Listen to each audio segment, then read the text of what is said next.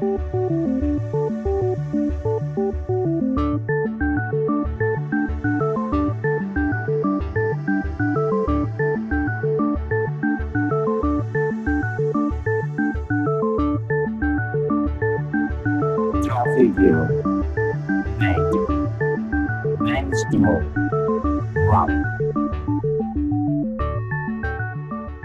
Hola, ¿qué tal? Bienvenidos y bienvenidas amigos y amigas del software libre. Séptima vez que nos encontramos, por lo tanto, edición número 6 de Compilando Podcast, puesto que contamos desde cero. Saludos cordiales de Paco Estrada, quien nos habla y agradece vuestra escucha. En la presente edición hablaremos sobre KDE no solo de su entorno de escritorio Plasma, sino de sus herramientas y sobre todo de su comunidad KDE España de la mano de su presidente Antonio La Rosa. Pero con Antonio conoceremos un poquito más una estupenda distribución de GNU Linux como es OpenSUSE, ya que nuestro invitado es desarrollador de esta distro en su versión empresarial y especializado en el escritorio. En el apartado La Noticia tendremos la oportunidad de charlar con Philippe Lardy, CEO de uno de los grandes encuentros de referencia del software de código abierto y del software libre como es Open Expo. La edición 2017 se celebra el día 1 de junio en las instalaciones de la nave en Madrid bajo el lema The Future It's Open. El futuro es está abierto. Las más importantes firmas de la industria del open source ofrecerán una visión de sus actuales desarrollos en decenas de stands durante la feria, que también es congreso con diferentes conferencias, talleres, meetups, coloquios y actividades diversas alrededor de la actualidad del código abierto, además de la entrega de los premios Open Awards en su edición 2016. De esta manera, abrimos ya un nuevo encuentro en Compilando Podcast.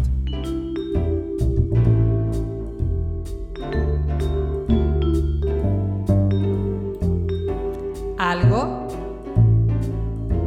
alguien.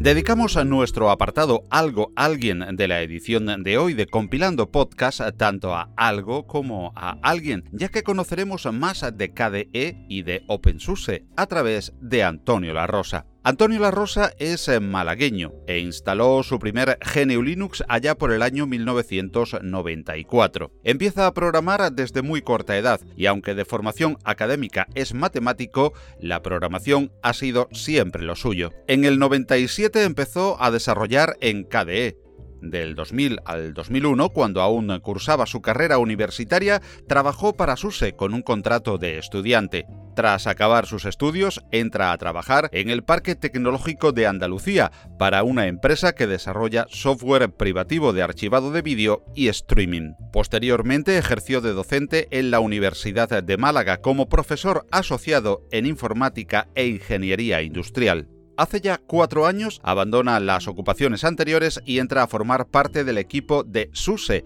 donde actualmente trabaja. Antonio es igualmente desde hace un año presidente de KDE España. Y es para nosotros un placer y un honor poder conversar en Compilando Podcast con Antonio La Rosa.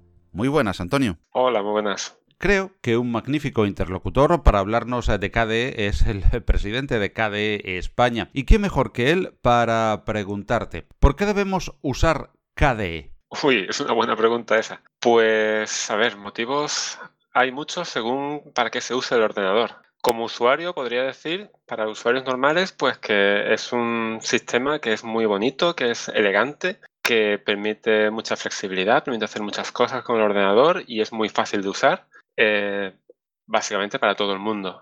Para programadores puedo decir que es un sistema muy bien diseñado, eh, diseñado en C++, aunque se puede usar de muchos lenguajes de programación y tiene mucha funcionalidad que nos permite hacer programas muy complejos de forma muy fácil. Y luego para administradores de sistemas, pues también permite hacer muchas cosas como hacer que los usuarios no puedan romper el sistema, ¿no? que es lo típico que todos los administradores queremos. ¿Debemos hablar de KDE, de Plasma o de diferenciar ambos?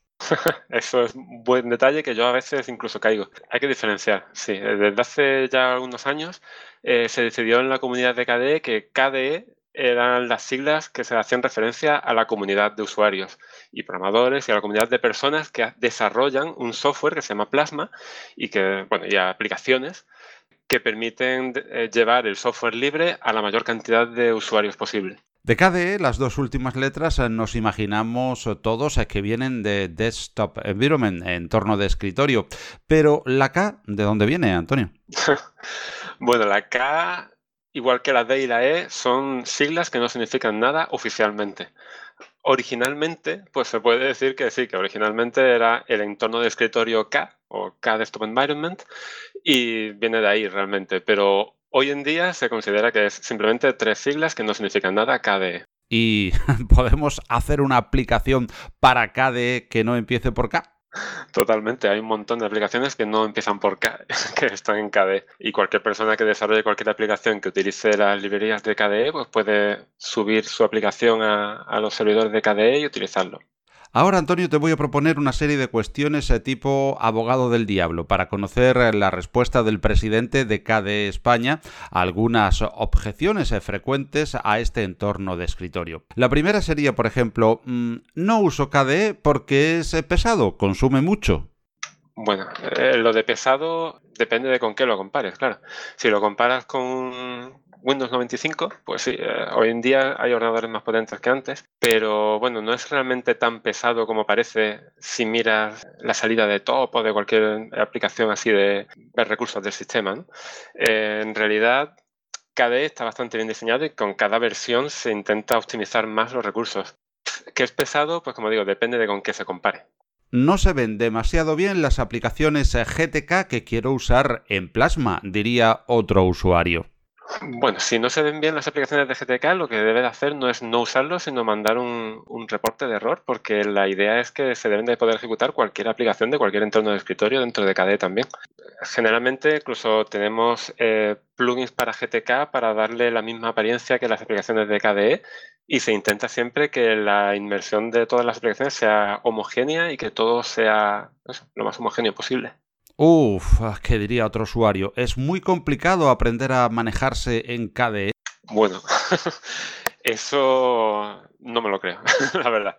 Eh, de ahí puedo dar algunas, algunas experiencias, algunas anécdotas, como una vez que fui a dar una charla a Zaragoza y al final, bueno, la charla se daba en, una, en, una, en un local y al final de, mi charla me, fui al final a ver la siguiente charla y me quedé al final de, la sala y entró un hombre mayor, no sé qué edad tendría, pero setenta y pico años mínimo, con una boina, tal, se sentó allí y yo pensé, este hombre ha entrado por error, se ha equivocado de sitio y se sentó allí a escuchar la, la charla que había, que la verdad es que no recuerdo cuál era la siguiente, pero una charla técnica en cualquier caso. Estuve allí un ratito y se fue. Y claro, al rato después, hablando con los organizadores del evento, les dije, bueno, eh, ha entrado un hombre aquí, se ve que se ha equivocado y me dijeron, no, no, ese hombre entra aquí, viene a usar los, ordenadores que tenemos aquí con Linux, con KDE, y en la boina tiene una memoria USB y, usa los ordenadores como, como cualquier persona joven de hoy en día, ¿no? Entonces, eso me hizo ver que realmente cualquier persona puede usar KDE. Y de hecho hay personas mayores que usan KDE de, familiares y, bueno, sin ningún problema. Muy bien, Antonio. Lo que sí se infiere de todas eh, tus respuestas es que en KDE se está atento a las observaciones y opiniones del usuario final. Sí, por supuesto. Cualquier persona puede entrar en books.kde.org y informar allí de problemas, de errores, de mejoras que le gustaría ver en las aplicaciones, sugerencias de todo tipo. Y bueno, está allí todos los desarrolladores de KDE eh, miran esa página para ver qué hacer. ¿Qué es lo mejor que tiene KDE en tu opinión y qué es lo más inmediato que nos depara Plasma? Bueno, pues eh, como de lo mejorcito que tiene KDE, para mi gusto al menos, siempre hablo de preferencias personales, es la integración de todo el escritorio. El hecho de que todas las aplicaciones se ven exactamente iguales, tienen un comportamiento homogéneo, eh, un aspecto homogéneo, Y de hecho, esa es una de las características eh, nuevas que va a tener la próxima versión de Plasma, y es que va a tener también integración con Chromium, incluso con Chrome, eh, el navegador de, Google, y también con Firefox próximamente, de forma que las aplicaciones de los navegadores de, Google y de, Mozilla, de Firefox, van a ser como una parte más del escritorio, de forma que se van a poder integrar en la barra de herramientas, en la barra de, tareas y bueno, van a tener cosas bastante chulas que van a salir en la próxima versión. Antonio, las actualizaciones de KDE nunca suelen ser actualizaciones menores, aunque sean de ciclo programado. Pues no, la verdad es que cada versión trae siempre muchas mejoras y trae muchos bugs arreglados y se intenta eso, que sea siempre cada vez un poquito mejor.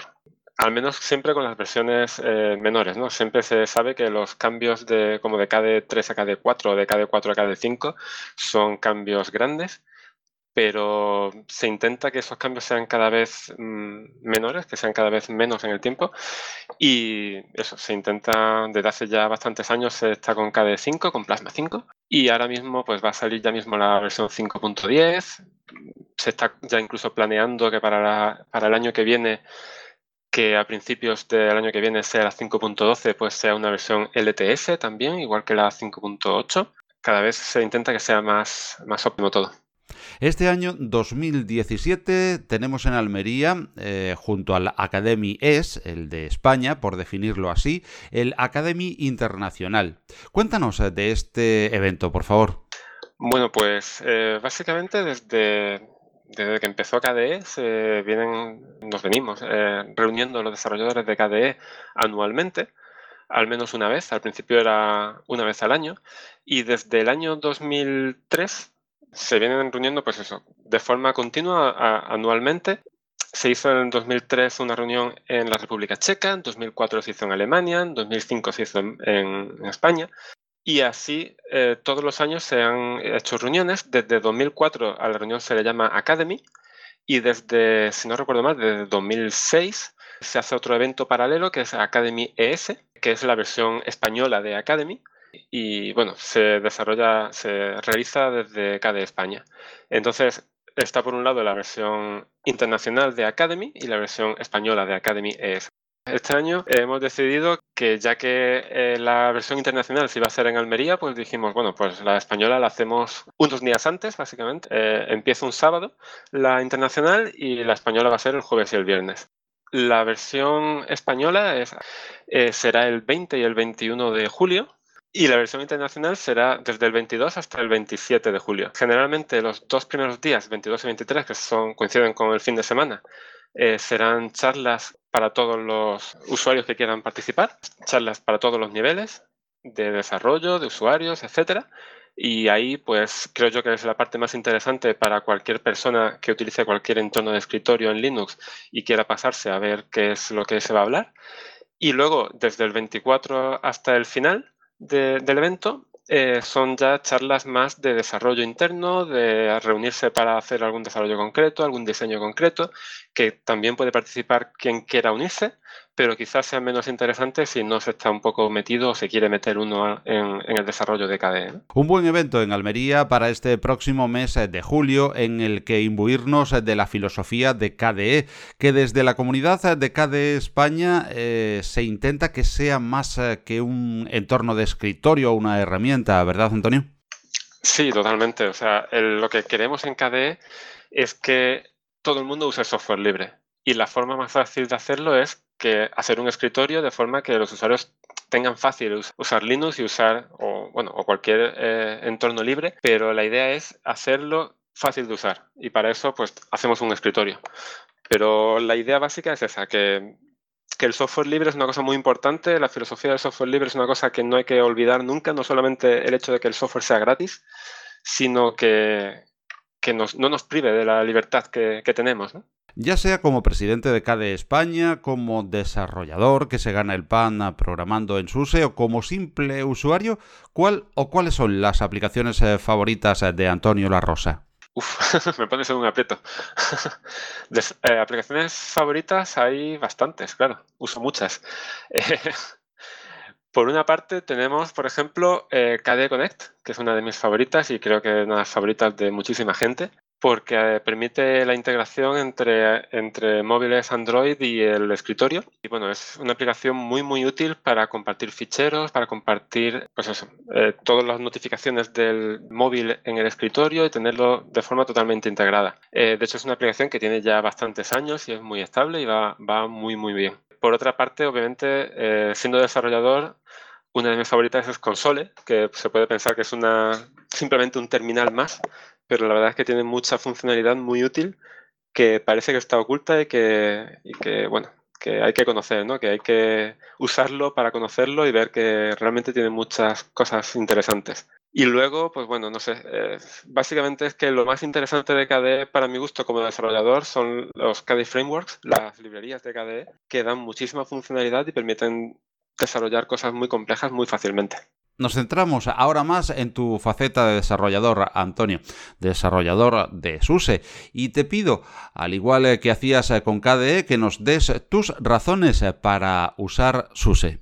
Bueno, me centraré en OpenSUSE, que es la versión para usuarios, ¿no? Para, empresas está SUSE, pero es, es LE. Pero bueno, las razones para usar OpenSUSE hay muchas y básicamente te puedo comentar que depende de lo que quieras, básicamente. Tenemos dos versiones en la distribución que son eh, OpenSUSE Leap y OpenSUSE Tumbleweed. OpenSUSE Leap es una distribución, digamos, estándar de eh, desarrollo estándar, eh, basada en la versión empresarial de SUSE, o sea, es muy, muy estable. salen versiones cada X meses versiones nuevas y aparte de lo que son actualizaciones, claro, de paquetes de arreglos, pero versiones nuevas aparecen cada X meses y es una versión, o sea, una distribución muy, muy estable que permite, pues eso, tener servidores o tener sistemas que se requiera fiabilidad 100%. Y por otra parte tenemos una distribución que se llama OpenSUSE Tumbleweed, que es una distribución eh, rolling release, eso significa que se va desarrollando continuamente y prácticamente todos los días salen versiones nuevas, mínimo dos, tres versiones por semana. Y bueno, una de las ventajas que tienen ambas distribuciones, tenemos herramientas muy interesantes, como por ejemplo OBS. Todas las distribuciones utilizan OBS. OBS es, eh, una herramienta muy potente que permite desarrollar de forma muy fácil eh, todos los paquetes de, de las distribuciones y eh, bueno, integrarlos muy fácilmente ¿no? con, con, los paquetes de upstream. Eh, luego, otra funcionalidad que tenemos, otra característica que tenemos importante que nos diferencia de otras distribuciones es una herramienta que se llama OpenQA, que nos permite testear las distribuciones antes de distribuirlas eh, de forma que incluso la distribución que he comentado Open, eh, OpenSUSE Tumbleweed, que es Rolling Release y que salen varias versiones por semana, pues antes de salir esas versiones se testean de forma que, aunque sea Rolling Release, todo lo que sale está testeado, que funciona y que no rompe eh, las distribuciones que ya existen, ¿no? que ya están instaladas. De forma que es una Rolling Release, pero es testeada y es muy estable también. De hecho, incluso yo la utilizo como, como servidor, OpenSUSE Tumbleweed, y va muy, muy, muy bien para eso.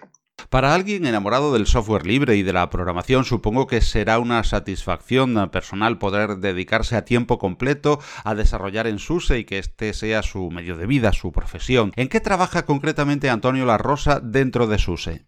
Pues la verdad es que sí, que me siento muy afortunado de poder trabajar, trabajar de esto. Bueno, yo ahora mismo estoy en el, departamento de SLE, de SUSE Linux Enterprise para empresas, en el grupo de escritorio. Entonces, em, mis tareas eh, diarias básicamente son relacionadas con el escritorio, tanto con KDE como con Genome, pues arreglar bugs, actualizar paquetes y cosas así con, relacionadas con los escritorios. Dentro de, eso es dentro de SLE. Dentro de OpenSUSE, básicamente me dedico a tareas relacionadas con el escritorio también, generalmente. Arreglo bugs en KDE, arreglo bugs en Qt, arreglo bugs en distintos paquetes relacionados de alguna forma con el escritorio. Hace poco, por ejemplo, arreglé un bug en CUPS, en el sistema de impresión. Básicamente lo que hago es buscar cosas que fallen e intentar arreglarlas o intentar pues eso, actualizar paquetes. Luego también me dedico un poco extraoficialmente a las comunicaciones entre OpenSUSE y KDE, que también, también formo parte del KDE Advisory Board. Básicamente hacemos reuniones cada tres meses, de forma que hay distintas personas en, en ese Advisory Board de distintas distribuciones o de distintas empresas que usan KDE y ahí pues damos a conocer a KDE pues, problemas, eh, sugerencias, mejoras que se podrían realizar, de forma que KDE pues, escucha a distintas distribuciones y a la vez las distintas distribuciones pues escuchamos también a, a KDE, ¿no? las cosas que deba decir. A grosso modo, ¿cómo es el flujo de trabajo en una distro tan importante como es SUSE en el lado del desarrollador? Pues se trabaja muy cómodo. La verdad es que eh, yo trabajo desde casa, desde Málaga. Eh, bueno, depende del departamento en el que se esté, eh, las formas de trabajo son distintas, pero personalmente pues trabajo utilizando IRC, los IRC servidores públicos que todos conocemos, de Freenode, por ejemplo. ahí tenemos grupos de, de OpenSUSE, tenemos por otra parte listas de correo, tenemos un Bugzilla donde se recogen los bugs de las aplicaciones y lo que el día a día básicamente consiste en leer listas de correo, leer los bugs que me llegan en Bugzilla, eh, entrar en OBS, en la herramienta que he comentado antes, que se utiliza para desarrollar todos los paquetes, y utilizarlo pues para eso, para arreglar un paquete que se haya, que haya, que no funcione bien, o si hay algún paquete que se haya quedado desactualizado, pues subir la versión nueva a OpenSUSE. Básicamente poco más, es eh, desarrollo de vez en cuando, pero sobre todo es arreglar bugs y hacer mejoras en los software internos de, OpenSUSE. Y el flujo de desarrollo entre las tres versiones de SUSE es eh, primero la rolling, después la comunitaria y por último la empresarial. No, es más interesante todavía que eso. Es primero la rolling, después la empresarial y por último la comunitaria. Y está bien que lo comentes porque es una cosa que es bueno comentarla, que es bueno que se sepa, porque es muy importante para, al menos pienso yo que, es importante. Lo primero que se, desarrolla siempre es la versión rolling release, que nosotros internamente llamamos Factory, pero públicamente se llama Tumbleweed. Y es una, como decía antes, tiene siempre lo último de lo último y además testeado. De hecho, en la empresa, en SUSE, se hace mucho hincapié en que todo todos los programadores de la empresa desarrollamos sobre Factory siempre, sobre Tumbleweed, para que esa versión tenga siempre lo último de todo. De ahí, eh, las versiones estables de los paquetes se sacan y se meten en la versión empresarial, que luego van a empresas mm, muy grandes. Es clientes de SLE, hay bancos, hay supercomputadores, de hecho la mayor parte de los supercomputadores del mundo van con SLE, hay bancos, hay eh, empresas de aerolíneas, hay empresas muy grandes que utilizan SLE. Y después esos paquetes que son súper estables ya de por sí, se extraen de, SLE y se pasan a la versión eh, comunitaria que se llama LIP. Entonces, LIP incluye la parte básica de kernel, glibc, eh, las X y algunos paquetes más que son de SLE.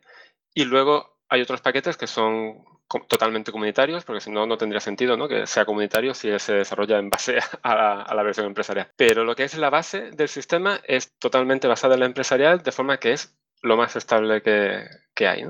Y Antonio, siempre que puede, va contándonos y va a llevar razón de que Zipper es una gran herramienta a la vez que un gran desconocido. Sí, la verdad es que es una cosa que es muy, muy extraña porque es una herramienta muy buena.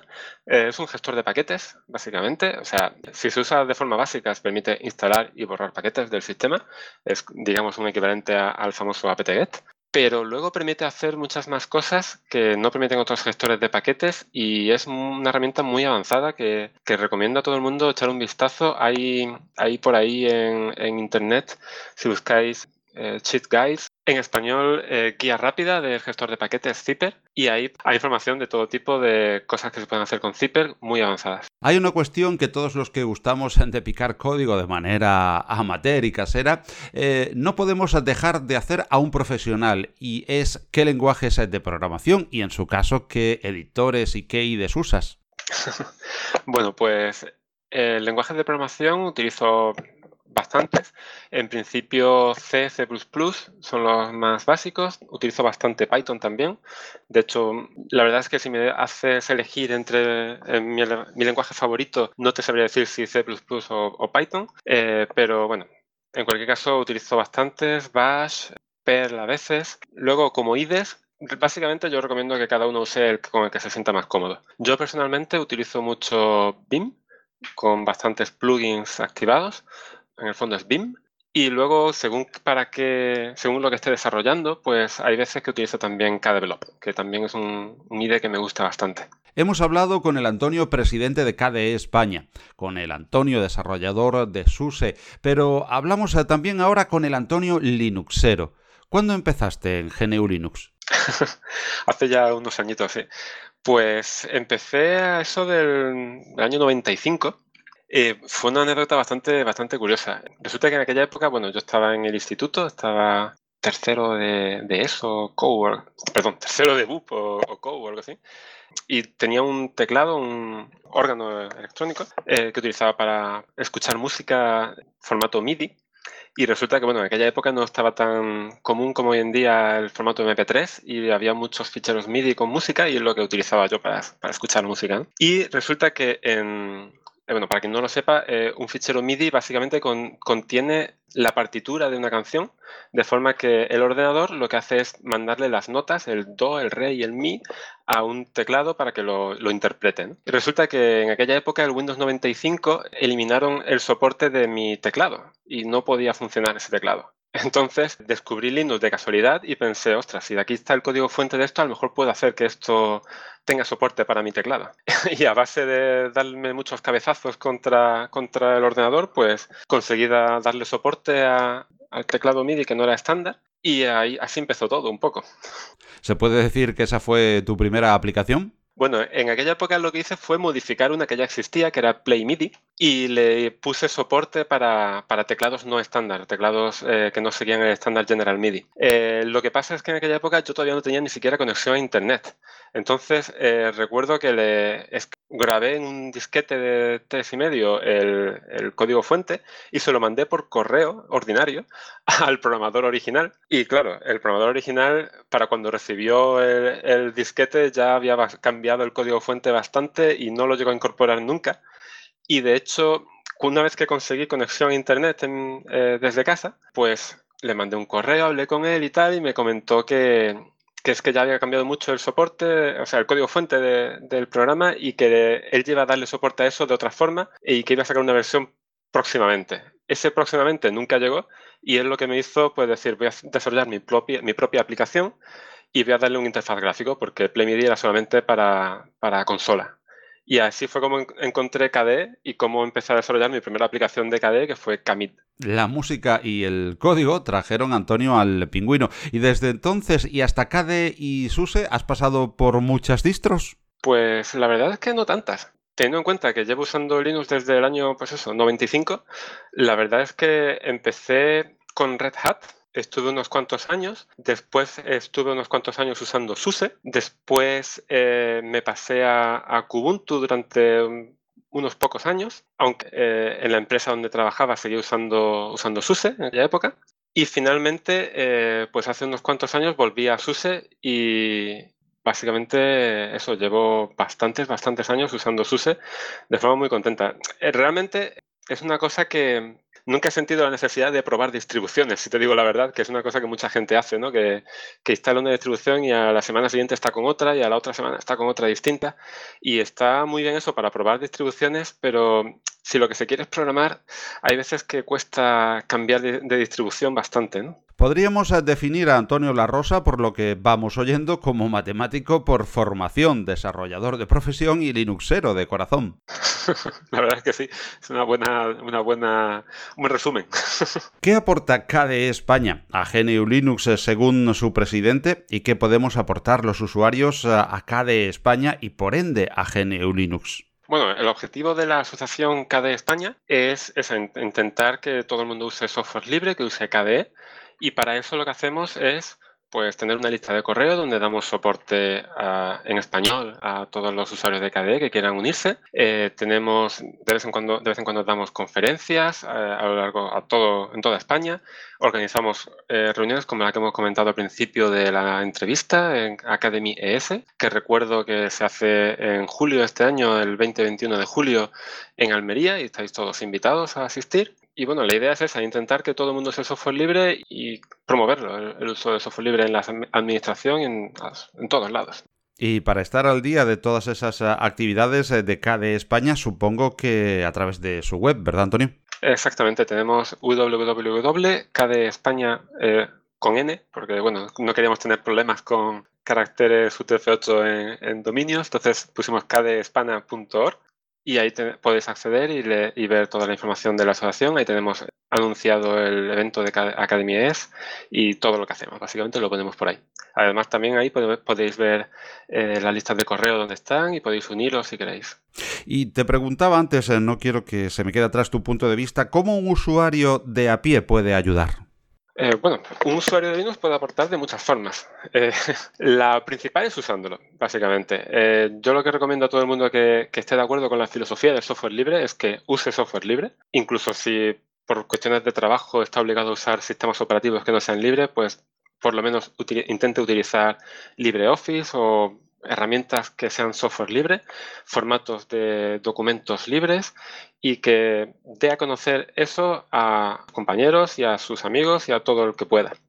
Eh, básicamente el, boca a boca, el CERNOS es lo más importante que tenemos, ¿no? es lo más importante que podemos hacer. Y para eso, de hecho, este, este podcast es una herramienta muy, muy útil, creo yo. Luego, pues eso, eh, si es usuario y lo que hace es usar el ordenador, pues básicamente eso es una de las cosas que puede hacer. Si es desarrollador, pues también puede obviamente colaborar arreglando bugs o haciendo aplicaciones nuevas o colaborando en el desarrollo de cualquier aplicación que ya, que ya exista. Eh, es muy fácil, es solamente entrar en las, eh, en las páginas web de KDE techbase.kde.org, por ejemplo, y ahí tenemos, tiene toda la información para ver cómo se desarrolla KDE y para unirse a, la comunidad de desarrollo. Luego, si quiere eh, colaborar de otra forma, también puede colaborar quien quiera traduciendo, por ejemplo, traduciendo aplicaciones, traduciendo documentación, dibujando, haciendo eh, fondos de pantalla, dibujando iconos. Eh, hay muchísimas formas de, de colaborar y si alguien quiere colaborar, solamente tiene que entrar en la página web de, de la asociación o de la comunidad KDE y ponerse en contacto con alguien que seguro que le explica rápidamente, conmigo si quiere incluso, y le explicamos rápidamente cómo puede empezar a colaborar. Pues ha sido un gran placer y un gran honor poder contar en Compilando Podcast con Antonio La Rosa, que se gana la vida desarrollando para SUSE y entrega su tiempo a KDE como presidente de KDE España, y es ejemplo en promoción, apoyo y ayuda en GNU Linux y el software libre. Muchas gracias, Antonio. Muchas gracias a ti, ya sabes dónde estoy para lo que quieras y agradecerte a ti la, la, gran labor que estás haciendo dando a conocer Linux y todas las herramientas que hay en Linux. La noticia.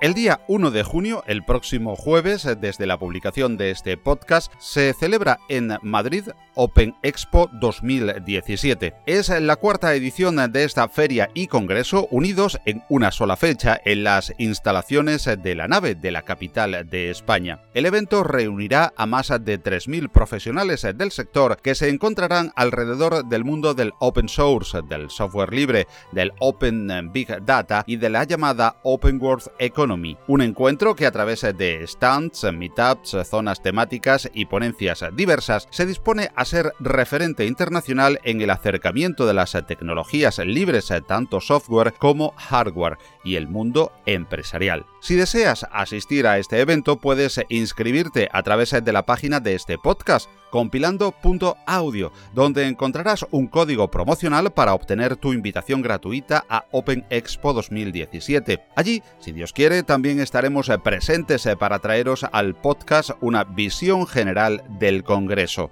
Y de Open Expo 2017 vamos a hablar con su CEO, Philip Lardy, para conocer qué nos espera si decidimos el próximo jueves, día 1 de junio, pasar por las instalaciones de la nave en Madrid.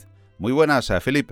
Hola Paco, ¿qué tal? ¿Qué es Open Expo? Bueno, a ver, eh, Open Expo, ¿qué es? Eh, es un evento ya que vamos por la, cuarta edición, ¿vale? Con un crecimiento pues cada año de, de más del 50%.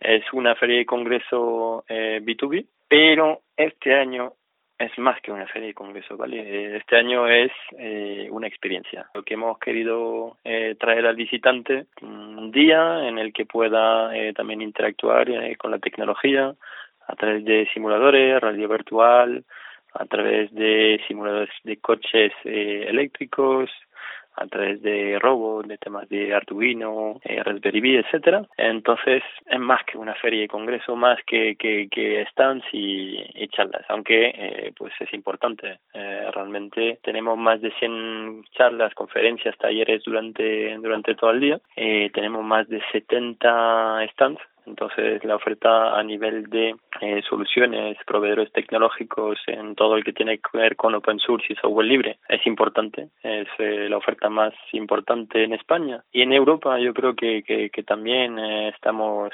dentro ya de, de, los eventos de, de referencia en, en, lo que es open source y, software libre. Open Expo, como bien destaca Felipe Lardi, tiene un componente expositivo, pero también un importante componente congresual con muchas e interesantes eh, ponencias. ¿Cuáles destacarías eh, siendo todas interesantes? Bueno, a ver, vamos a destacar un año más a Chema Alonso, ¿vale? Eh, que, que, ha confiado pues por tercera edición en, en nosotros, que viene pues cada, cada, año, su, a ver, sus charlas son diferentes y, realmente las charlas de Chema Alonso no tienen que ver con el, resto de, de, conferencias, no no es algo no es algo habitual. También pues contaremos con eh, Pau García Mila, que eh, fue el fundador del eh, proyecto iOS, que hace unos años, no sé si cinco, seis, siete, se vendió al grupo Telefónica, eh, también miran Telefónica otra vez vuelve por aquí, eh, pues es uno de los emprendedores jóvenes y influyentes de, de España. Y luego pues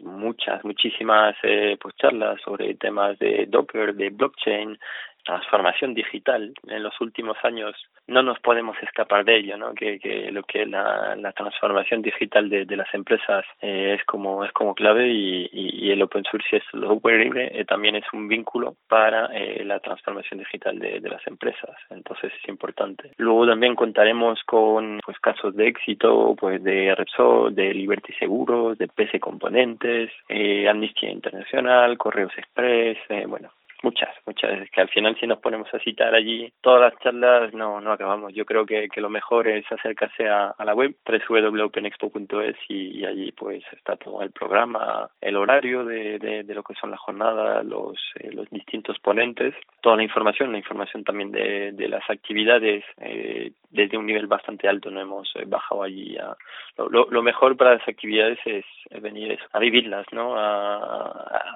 Sí, a vivir, a tocar, a, sentirlo, ¿no? Que, que yo creo que, que, va a ser lo más bonito de este año, que, que, no es únicamente ver y escuchar, que es también interactuar. Durante toda una jornada tan intensa, también habéis comentado desde la organización de Open Expo que uno de vuestros retos y esfuerzos es eh, crear un ambiente de meetup y de compartir conocimientos eh, donde poner en contacto a entusiastas, desarrolladores, emprendedores y empresarios alrededor del código abierto. Sí, date cuenta que eso, pues empezamos a las 10 de la mañana, bueno, las puertas abren a, las 9, hasta eh, las nueve y media de la noche, ¿vale? La última, el último meetup termina, bueno, los últimos meetups terminan a, las 8, eh, entonces, pues eh, aquí, pues el acercamiento es total, te digo, pues cada cada sala pues tenemos 10, 11, uno, las estoy viendo ahora en pantalla, eh, tenemos 10 salas en, en paralelo. Mm, yo creo que lo, lo, lo, importante es prepararse la visita. Yo creo que esto es, es clave para sacar el mejor rendimiento y, y realmente ya como ir un poco a, a tiro hecho porque es que si, si no te lo preparas llegas allí y, te vas a perder tal vez eh, charlas que te interesaban. Yo creo que, que la clave está allí, ¿no? En prepararse. Y, y, y lo bonito al final del día, pues acabamos con, eh, pues networking eh, en BIRS, ¿vale? Eh, desde la organización pues invitamos a, a los visitantes que, estén presentes a partir de las 8 de la tarde hasta las 9, 9 y media con un grupito de, música que tocará en live, pues a, hacer networking y a, a charlar intercambiando de una manera más, más distendida. Y en este Open Expo 2017 tenemos ya la segunda edición de los Open Awards, que supondrá ya su consolidación. Pues mira, eh, el año pasado fue como, la, bueno, fue la primera edición, ¿vale? fue como, oye, no hay algo que, que, que se haga referencia en presencial, ¿no? Que, que al final sea solemne para reconocer eh, pues eh, diferentes eh, categorías, diferentes empresas, personas también. Entonces pues el año pasado dijimos vale pues vamos a vamos a probarlo, ¿no? Que que al final es como este año. Vamos a probar las actividades. Eh, vamos a probar también eh, el foro. También tenemos un foro sobre Women in, Open Technology porque queremos fomentar el, la participación de, de la mujer en, en, el ecosistema tecnológico. Pues los Open Awards fue esto el año pasado. Fue, fue una prueba que, que nos dio la, la sensación de, de, que sí que había un interés, ¿vale? Entonces, en esta segunda edición hemos sido sorprendidos. Creo que hemos tenido más de siete, ocho mil votantes eh, en la votación popular. Eh, 80, bueno, ahora nos queda, no, pero nos queda 40 finalistas, porque fueron 120, 130 proyectos que se presentaron en, en las ocho categorías, y de ellos pues quedarán ocho, ocho categorías, pues ocho ganadores. Y también lo, lo, lo destacable, eh, lo segundo destacable que este año pues probamos otra cosa dentro de los Open Awards es hacer menciones, eh, menciones especiales dentro de, de los Open Awards a personas eh, cuya trayectoria pues está fomentando pues el open source el software libre pues en diferentes en diferentes ámbitos. Entonces allí eh, el 1 de junio a las seis y media empiezan los Open Awards, eh, dirigida por eh, Mónica Valle, eh, del programa Hackeando, es que no me acuerdo exactamente cómo se llama el programa, un programa que, que había en la 2, ¿vale? Y eh, ella va a ser la maestra de, de ceremonia. Yo seguramente ande por, por allí, andaré por toda la feria, ¿vale? Si me queréis saludar, yo encantado. Estaré seguramente cansado, cansadísimo, pero pero con muchas ganas de, de, de compartir, de intercambiar con, con cualquiera que, que, que, quiera, quiera intercambiar con mucho gusto. Pues eh, la cita está el jueves, el día 1 de junio, en las instalaciones de la nave en eh, Madrid. Muchas gracias eh, por atender a Compilando Podcast a Philip Lardi, CEO de Open Expo. Pues muchísimas gracias por la invitación y, y nos vemos por allí, ¿vale?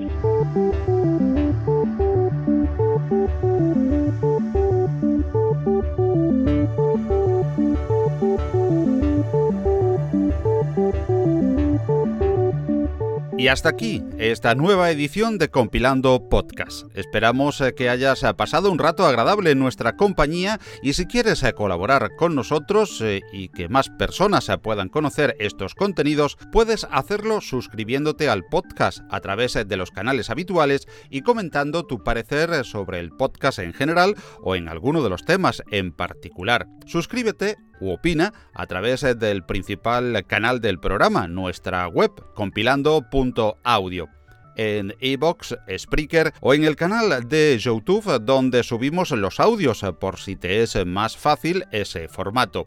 También puedes encontrarnos en el excelente directorio de podcast podcast.com, podcast con K Igualmente es muy importante tu valoración y comentarios en una plataforma como iTunes, puesto que la mayoría de los podcatchers usan la sindicación a esta plataforma a la hora de buscar podcast, por lo que con ella, quizás no Linuxera en sí, pero sí un buen instrumento para dar a conocer los contenidos de GNU Linux a través de este podcast al público en general. Te esperamos pues en iTunes también y agradecemos tu valoración. Puedes contarnos lo que desees sobre el podcast o GNU Linux igualmente a través del correo del programa compilandopodcast.gmail.com, en Twitter como arroba compilandpodcast y en Mastodon como arroba Paco Estrada. Contacta también con nosotros en la página de contacto de nuestro sitio web compilando.audio. Todo el contenido de este espacio se licencia como Creative Commons, la misma licencia que rige para la música que aquí oyes y que está servida de los magníficos sitios musopen.org e incompetence.com bajo la producción de Kevin MacLeod. Empezamos ya a preparar nuevos contenidos para ti y ofrecértelos en la próxima edición de Compilando Podcast. Muchas gracias eh, por tu atención y hasta nuestro nuevo encuentro en la red. Disfrutad de mucho y buen software libre, que lo hay. Hasta luego.